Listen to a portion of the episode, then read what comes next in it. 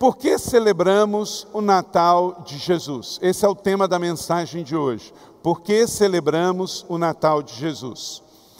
As pessoas normalmente sabem o que é o dia 25 de dezembro. Poucos países do mundo não é feriado no dia 25 de dezembro. Por exemplo, em países comunistas como Coreia do Norte, Vietnã do Norte, é, Cuba, não é feriado. Mas isso é exceção. Dos 200 países do mundo, a grande maioria celebra o dia 25 de dezembro como feriado por ser o dia de Natal. Mas muitos não entendem exatamente por que celebram esta data. Mas no nosso caso nós sabemos.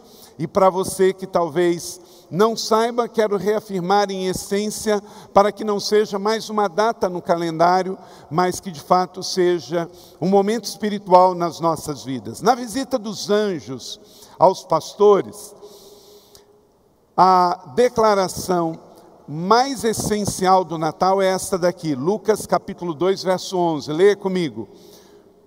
Hoje, na cidade de Davi, nasceu o Salvador. Não é nascer um bebê, não é nascer um profeta, não é nascer um homem bom. Aqui está a essência, o resumo de tudo, por que celebramos o nascimento de Jesus? Porque, em essência, nasceu o nosso Salvador. O homem estava perdido nos seus delitos e pecados. Então Deus faz nascer no mundo o Salvador, aquele que vai trazer a redenção.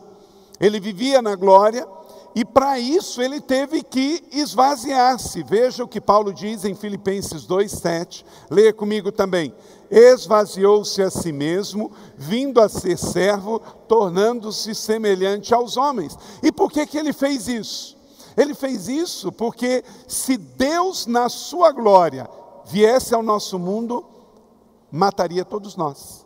Porque nós não suportamos o peso da glória de Deus completamente. Por isso que no Velho Testamento, sempre quando Deus apareceu, foi através de um anjo, de uma visão, como na sarça dente, de um sinal no céu, de uma voz por quê? Porque Deus é tão poderoso, majestoso, tremendo, que se ele se manifestar em toda a sua glória, todos seriam consumidos pela sua glória. Alguém consegue ficar vivo diante de uma explosão de uma bomba atômica? Não. Se uma bomba atômica cai, tudo que está ao redor se desintegra. Por quê? Porque é um poder que é liberado tão grande que tudo ao redor é consumido. Tente imaginar uma bomba atômica explodindo num lugar, tudo é consumido. O poder de Deus é muito maior, tem muito e muito mais megatons do que uma bomba nuclear.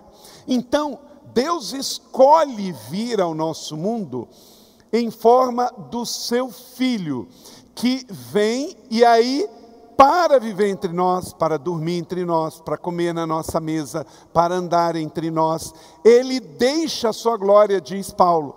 Então, ele esvazia-se e aí ele torna-se o Jesus de Nazaré. Quer dizer, Deus encarna-se em homem e vem ao nosso mundo. E por isso a humanidade pôde conviver com Deus andando para lá, Deus andando para cá, em carne. Por quê? Porque ele deixou a sua glória lá na glória. Ele esvaziou-se a si mesmo, tornou, tomou a forma de servo e se tornou um de nós, semelhantes a um de nós. Então, querido convidado que está aqui, meu irmão, minha irmã, o que faz essa data ser tão especial e celebrada em todo o mundo?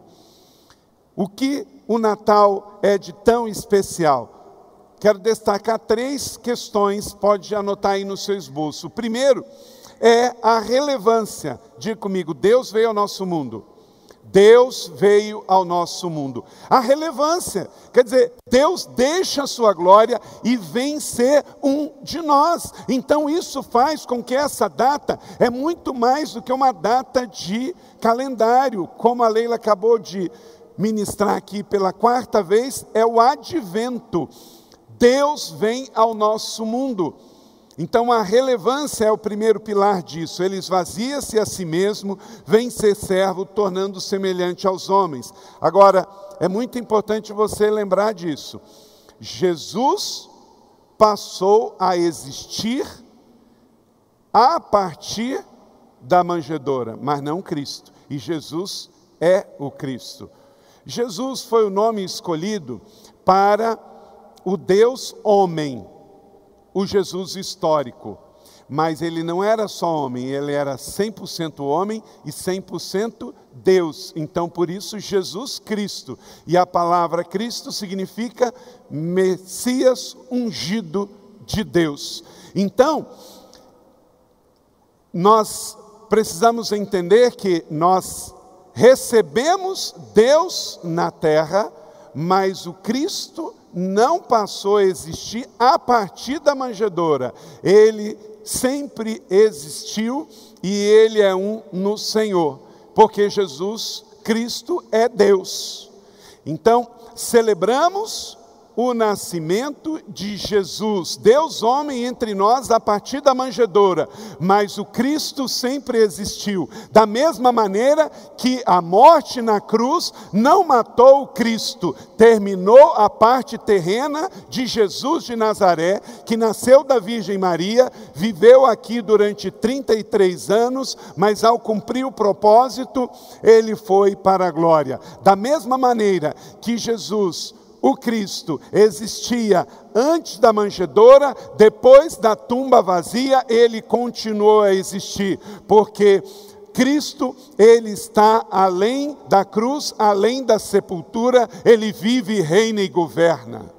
Então, nós celebramos entendendo isso, que Jesus não começou a existir no estábulo, apenas a encarnação de Deus na terra é que começou naquele estábulo, como cantamos na pequena Belém. O seu início é eterno. Veja bem, em Colossenses capítulo 1, de 15 a 16, eu vou ler na Bíblia Viva, que é uma paráfrase que coloca esse texto de uma forma bem coloquial. Veja só que declaração extraordinária e por isso nós celebramos o Natal de Jesus. Cristo é a semelhança perfeita do Deus invisível. Ele já existia antes de Deus criar qualquer coisa, e de fato, o próprio Cristo é o Criador que fez tudo no céu e na terra, as coisas que podemos ver e as que não podemos, o mundo espiritual com seus reis e reinos, seus governantes, autoridades, todos foram feitos por Cristo para o seu próprio proveito e glória. Amém? Que declaração extraordinária. Feita por quem? Por Jesus? Não. Jesus, o nome dado ao Deus encarnado entre nós que viveu 33 anos, mas o Cristo, esse sim, é eterno. Este é Deus encarnado. Então ele existia antes do Natal e vai continuar existindo por todos os natais, para sempre e sempre. Ele é a semelhança perfeita do Deus invisível. Quer dizer, a maneira como que Deus escolheu para se apresentar a nós. Ele já existia antes de Deus criar qualquer coisa. Ele é o próprio criador de tudo que vemos. Você tem noção disso, da grandeza desta manifestação de Deus entre nós? Uma outra coisa muito importante, além da relevância deste fato, é o motivo. Escreva aí o motivo. E qual é o motivo? Deus veio para você. Vamos botar isso na primeira pessoa? Deus veio por mim. Deus veio por mim, Deus veio por você. Então, além da relevância, Deus veio ao nosso mundo, Deus veio ao nosso mundo por cada pessoa que está aqui, por você que está aí me assistindo pela internet. Deus ama cada um que ele veio de encontro a você. Leia comigo 1 João 3,5, todos juntos. E vocês sabem que ele se tornou homem a fim de poder tirar os nossos pecados e que nele não há pecado, nenhum desvio da vontade de Deus, em nenhuma ocasião e nenhuma maneira. Este Deus que veio ao nosso mundo por mim e por você. Que Paulo também vai dizer em Filipenses 2, 6 e 8: embora sendo Deus, não exigiu nem tampouco se apegou aos direitos como Deus. Pelo contrário, pôs de lado seu imenso poder e glória, deixando lá na glória e vindo ao nosso mundo, ocultando sob a forma de escravo, porque Jesus veio na terra ser servo dos que servem, veio ser diácono, veio ser dulos, quer dizer, escravo, tornando-se como homens e se humilhou ainda mais, chegando ao ponto de sofrer uma verdadeira morte de criminoso numa cruz. A morte que os romanos escolhiam para os piores criminosos. E por isso era crucificado. Quando era crucificado, dizia então que estava rendido, que não tinha mais nenhuma reação, então estava entregue. E terceiro, o resultado. O resultado. Então há uma relevância, Deus vem ao nosso mundo. Há um motivo, Deus vem ao nosso mundo por amor a nós. E há um resultado. Você pode conhecer a Deus. Você só pode conhecer a Deus por meio de Jesus, por meio do Filho. Não há como conhecer a Deus sem conhecer o Filho. Por isso que quem recebe o Filho, recebe o Pai. Quem crê no Filho, crê no Pai. Quem vê o Filho, vê o Pai. Então, o resultado é a coisa mais importante. Romanos capítulo 5, 10 e 11, leia comigo. Todos juntos. Éramos inimigos de Deus, mas Ele nos fez seus amigos por meio da morte do seu Filho. Agora que somos amigos de Deus, com muito mais razão seremos salvos pela vida de Cristo. Além disso, nós nos alegramos por causa daquilo que Deus fez por meio de nosso Senhor Jesus Cristo, que agora nos tornou amigos de Deus. Então, só o Jesus histórico não poderia fazê-lo, mas Jesus, o Cristo, fez, nos deu a condição de sermos feitos amigos de Deus. O pecado nos fez inimigos de Deus, mas a obra redentora de Deus, ao enviar seu único filho ao mundo, nos fez amigos de Deus. Querido, é Natal, você é amigo de Deus. Você se tornou amigo de Deus. Não tem a ver com religião. A humanidade, ela se apega à religião, só que a religião não transforma. Quem transforma é Deus em nós, e por isso ele escolheu o seu filho. Ao longo da humanidade, da história da humanidade, nunca faltou religião cristã. Desde o Império Romano, a presença da cristandade é forte no mundo. É forte na literatura, é forte nas artes, é forte na educação, é forte na assistência social, mas isso não é o suficiente. Logo depois que Jesus foi aos céus, em Atos capítulo 1 fala que Jesus sobe, em Atos capítulo 2 fala que o Espírito Santo desce. A fé cristã começou a se espalhar pelo mundo. Rapidamente, os judeus começam a se converter, que foram os primeiros, começam a se converter, todos que estavam na região de Jerusalém, da Judéia, de Samaria.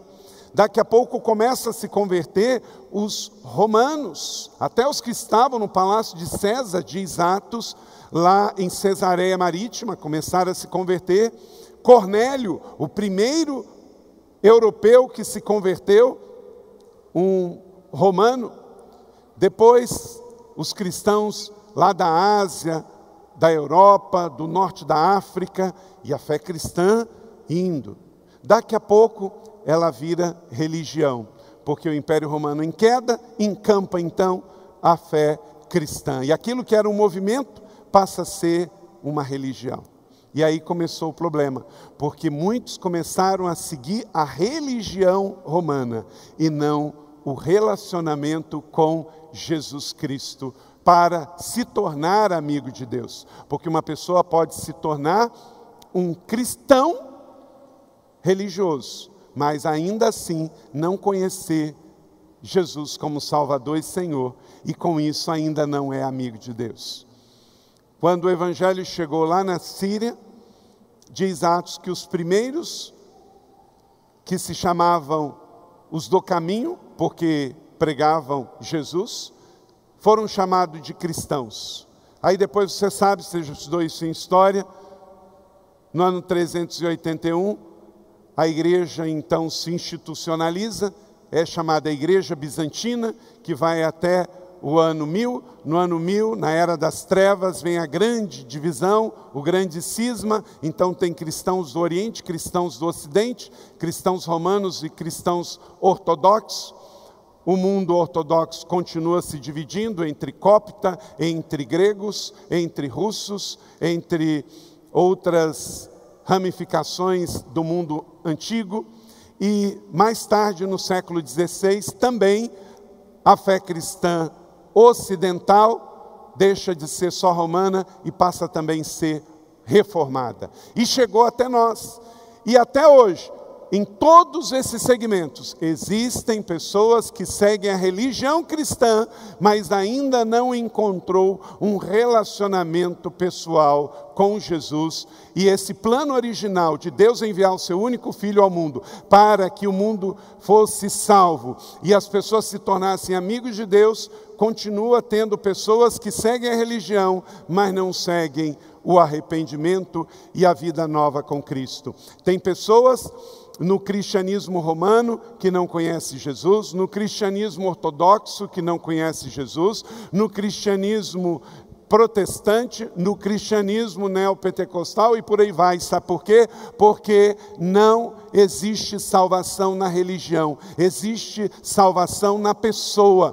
Por isso que Jesus um dia disse: no final haverão aqueles que vão chamar Senhor, Senhor e não vão entrar no reino dos céus. Quem chama Jesus de Senhor é um ateu? Não, ateu nem acredita que ele existe.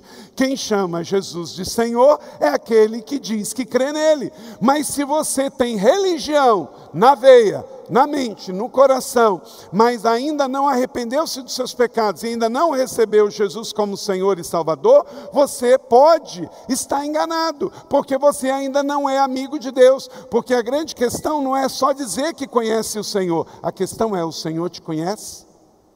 Porque ele diz que no dia do juízo ele vai separar aqueles que ele vai dizer assim: esses daí eu não conheço, não. Ah, mas em teu nome eu preguei, mas não conheço. Ah, em teu nome expulsei demônio, mas não conheço. Ah, em teu nome eu fiz sinais e maravilhas, mas eu não conheço. Então, procure viver de uma vida que lá no céu o seu nome seja conhecido. Que você seja conhecido lá no céu por ser amigo de Deus aqui na terra. Então, celebramos o nascimento de Cristo por causa da relevância, Deus nasceu em Cristo em nosso mundo, ele veio ao nosso mundo, por causa do motivo, porque ele veio por mim e por você, e por causa do resultado. O resultado é que com Jesus no nosso mundo abriu-se então a única possibilidade de sermos de fato amigos de Deus. Esse é o grande resultado. Ele veio fruto de uma promessa, como diz Isaías, como diz Miqueias e Malaquias, e se cumpriu no advento de Cristo, no tempo da fé. E no lugar mais imprevisível, porque nasceu onde? Na pequena Belém. E foi viver onde? Na pequena Nazaré, ao ponto de que em João capítulo 1, 46, perguntou Natanael: Nazaré? Pode vir alguma coisa boa de lá? Disse Filipe: Vem e veja. Na verdade, gente, os Natanaéis vão sempre continuar existindo em todos os tempos da história, aqueles que não creem. Mas nós somos os Filipe, que vamos dizer: venha e veja. Venha e veja. Venha Venha conversar comigo e você vai ver. Venha na minha casa e você vai ver. Venha na minha igreja e você vai ver. Venha e veja. O Deus da glória se esvazia e vem viver entre nós e escolhe. Ele não escolhe nascer em Roma, ele não nasce na Babilônia, ele não nasce nas grandes cidades, ele escolhe nascer na pequena Belém, escolhe viver na impura Galileia, na cidade de Nazaré. Para quê? Para que a glória continuasse sendo de Deus. Para que o poder fizesse fraco, para que entre nós pudéssemos ver a sua glória, a glória de Deus. Então, isto é a coisa mais maravilhosa. Venha e veja que neste Natal, as pessoas que nos conhecem, que ainda não têm Jesus, possam continuar recebendo o convite. Venha e veja. Esse tempo eu estava vendo uma camiseta. Você crê que Deus existe? Eu falei com ele hoje. E aí a camiseta dizia: Me pergunte como foi. Nós vivemos um tempo, gente, em que uma mulher é ridicularizada porque ela querendo tirar a vida depois de quatro anos de abuso e estupro, uma criança sobe numa goiabeira e diz que viu Jesus. E os pseudos intelectuais satirizam, criticam. Espera aí, isso não é um privilégio só desta menina na época, é a revelação de Deus para cada um de nós. Deus veio ao nosso mundo, isso é Natal. Então continua sendo Natal e que através de fatos, de acontecimentos e de pessoas possamos também ver Jesus. Possamos continuar falando com Ele e nos relacionando com Ele, porque seja através de uma visão, seja através de um sonho, não importa. O importa é que cremos que Jesus está e podemos nos relacionar com Ele. Se você vai subir num pé de goiaba, se você vai subir numa montanha, o importante é que pelos olhos da fé você viu o seu Jesus. Amém? E o que, que isso tem a ver para implicação da nossa vida neste Natal, 21 séculos depois. Vamos lá, deixa a sua Bíblia aberta em Lucas capítulo 1, 26 a 48, para que a celebração do nascimento de Jesus seja algo de consciência, porque a nossa fé é uma fé de consciência. Paulo diz em Romanos 12 que nosso culto é racional, para que seja algo também de sentimento, para que a gente sinta como sentimos com o coro cantando, com a orquestra tocando, com o balé sapateado, com a, a dança com o ambiente, para que possamos então entender com a mente, sentir com o coração e que seja Natal todos os dias do ano e a nossa celebração não seja ritualística ou mística, mas fruto de um relacionamento. A primeira coisa, escreva aí: confie que Deus está perto de você.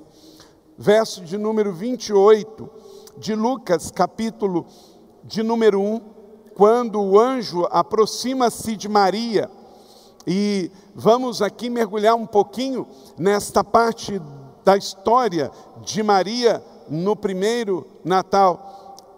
Leia comigo então.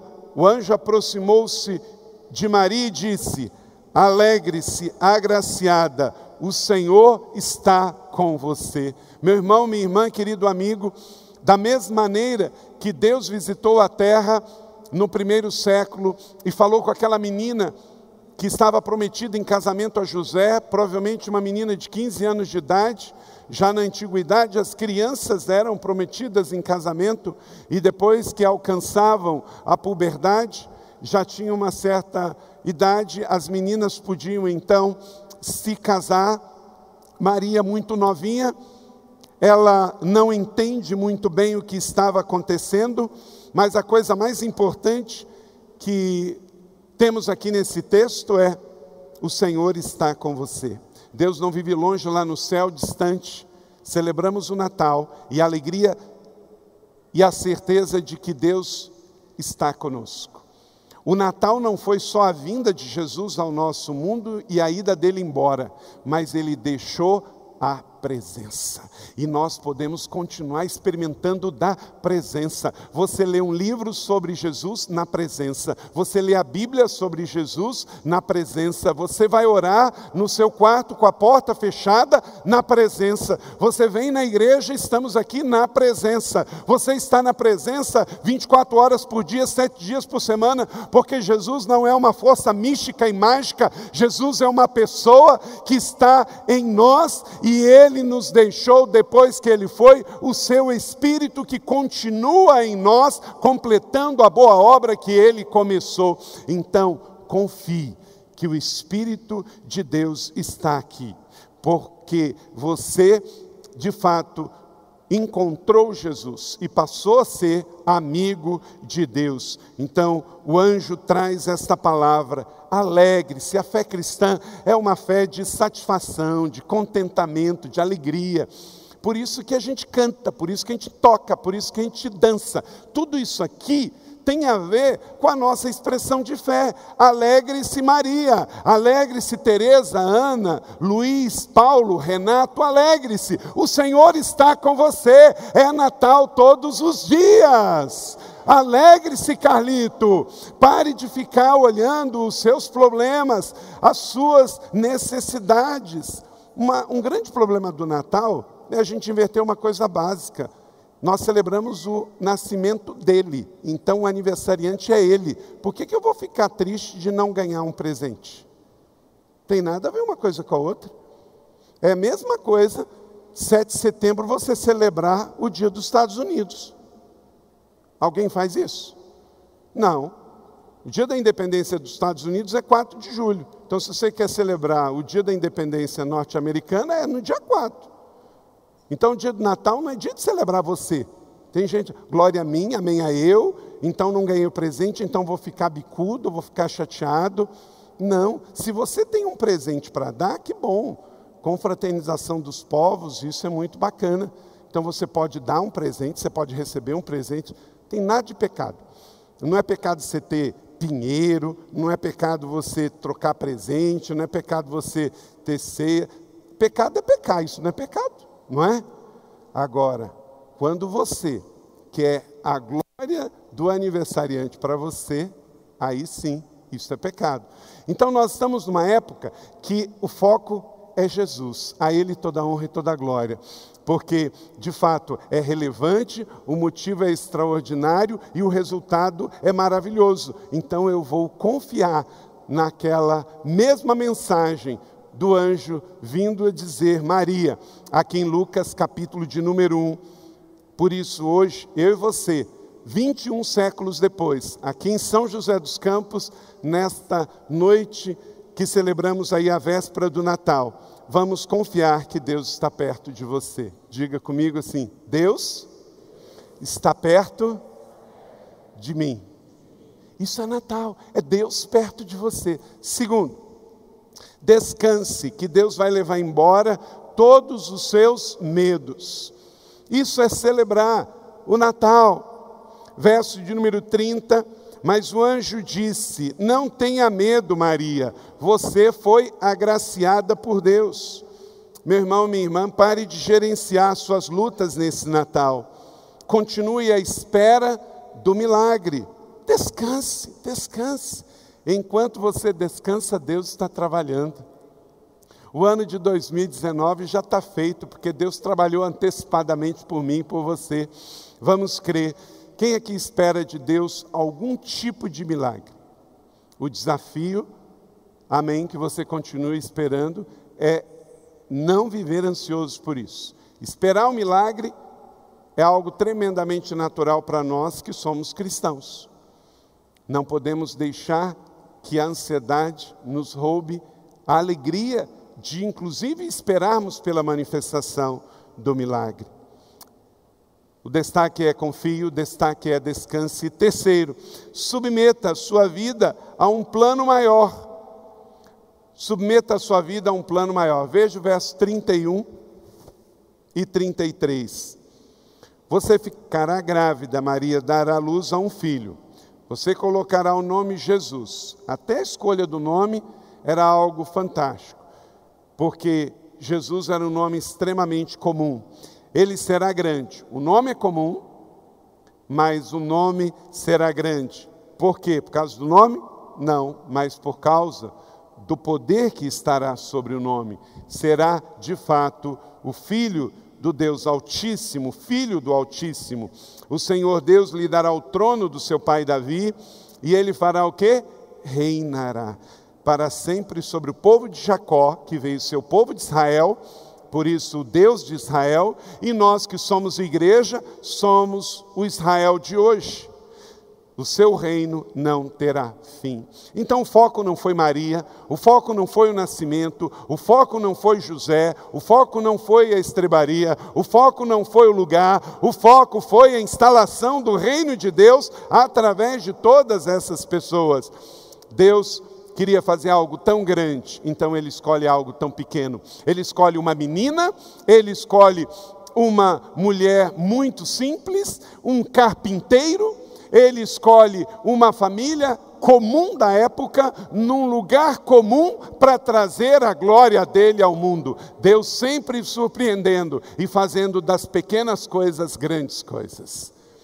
Você já percebeu o como que a igreja é mal compreendida e mal interpretada? O como que ela é, é, ela é colocada em segundo plano? Nesses dias agora, então, que tem um governo que reconhece que a igreja fez parte desse processo com os irmãos, orando e também optando pelo seu nome, é impressionante. Como que as pessoas elas satirizam na cara dura. Parece que ser cristão é coisa de segunda qualidade, orar não é importante. Eu fico olhando assim como que algumas pessoas acham que a coisa mais importante é o que o homem pode fazer e não o que Deus pode fazer. Mas há dois mil anos atrás já era assim. A pequena Belém, a pequena Nazaré, o filho de Maria, José o carpinteiro, para que a glória seja do Senhor. Seja bem resolvido quem você é em Jesus e não espere que você vai viver sob a aprovação dos outros. Você tem que viver à luz da sua fé e de quem que você é em Cristo Jesus, o Senhor. Amém? Então nesse texto aqui, então fica claro que o foco é o reino. Ele reinará. Em Lucas capítulo 1, verso 31 a 33, a coisa mais importante de tudo que está escrito aí é que este menino reinará. E é isso que nós estamos fazendo, gente. Pensa bem, 21 séculos depois, nós estamos no novo mundo, nas Américas, e aqui o nome do Senhor é glorificado é feriado, o mundo inteiro precisa reconhecer: Ele é o Senhor. Aleluia! 21 anos depois, Voltaire, um ateu francês, filósofo, no seu tempo ele dizia assim: daqui a 100 anos, se alguém quiser um exemplar da Bíblia, vai ter que ir no museu. 100 anos depois, a casa de Voltaire foi leiloada, comprada pela Sociedade Bíblica Francesa e virou uma casa de impressão de Bíblias. Vai falar contra o que Deus está fazendo, mais do que nunca, mais do que nunca, a fé naquele coração que, como aquela humilde estrebaria deu lugar a Jesus, coisas grandes e maravilhosas acontecem. Todo mundo está vendo o que está acontecendo na França, justamente nessa época do Natal. Há por parte de alguns inimigos do Evangelho ódio pelo Natal, de luz acesa piscando e de música de Natal. Eu estava vendo um filme e algumas fotos de restaurante em chamas na Champs-Élysées, a avenida mais famosa de Paris, a cidade das luzes. Está deixando de ser cidade das luzes para ser cidade do fogo porque está deixando de lado as suas raízes a sua história, o seu legado cristão. Querido, toda vez que você deixar Jesus, as consequências virão. Toda vez que você deixar a sua fé, até mesmo em nome de uma liberdade. Dostoiévski, um escritor francês, filósofo russo, perdão, um escritor russo, ele diz o seguinte: se um dia você descobrir que a verdade não está em Jesus, você deixa a verdade e fica com Jesus. Se você um dia descobrir que a verdade não está em Jesus, você deixa a verdade e fica com Jesus. Jesus é a coisa mais importante. Jesus é a pessoa mais importante. Então, se alguém um dia dizer assim, não, mas o negócio é liberdade, fraternidade e justiça. Ah, tá. Jesus está aí? Não. Então fica com a sua liberdade, com a sua fraternidade, com a sua justiça. Porque tudo que não tiver a essência de Jesus se torna efêmero e desaba. Agora, se Jesus é o centro, se Jesus é a sua vida, se Jesus é a sua família, se Jesus é o seu Natal, passarão todas as coisas, mas Jesus permanecerá. Então, que o seu Natal não seja só o que podemos celebrar aqui entre nós, seres humanos, que é muito bom, a música, a mesa farta, a comunhão, mas que seja muito mais do que isso tenha convicção de que você, como Maria, fazia parte de um plano maior. Maria, José, a estrebaria, tudo aquilo fazia parte de um plano maior de redenção de Deus. O foco não foi Maria, e sim o plano redentor de Deus ao mundo. Ele reinará para sempre. Por isso que a nossa fé é de que não adoramos o menino na manjedoura, nós adoramos o Cristo ressurreto que vive, reina e governa. Ele é rei, ele tem um reino, ele tem um trono, ele tem um cetro e ele governa para todo sempre. Amém? Quarto, creia no sobrenatural de Deus. Versos 34 e 35. Perguntou então Maria ao anjo: Como acontecerá isso se eu sou uma virgem? O anjo respondeu: O Espírito Santo virá sobre você, Maria, e o poder do Altíssimo te cobrirá com a sua sombra, e aquele que há de nascer será chamado Santo, o Filho de Deus. O que aconteceu com Maria? Maria entendeu. Você não tem que esperar que Maria seja sua intercessora. Você tem que pedir a Deus que você tenha a fé que Maria teve. A tendência do homem é querer intercessor. A todo mundo quer um intercessor. Então, a humanidade, ainda mais os cristãos e religiosos, a Deus, ah, eu peço para Deus. A Jesus, ah, eu peço para Jesus. Ah, o Espírito Santo, ah, eu peço para o Espírito Santo. Ah, eu peço para Maria. Ah, eu peço para o pastor Calito. Ah, eu peço para o irmão. Pede para todo mundo. E você? Está orando a Deus por você?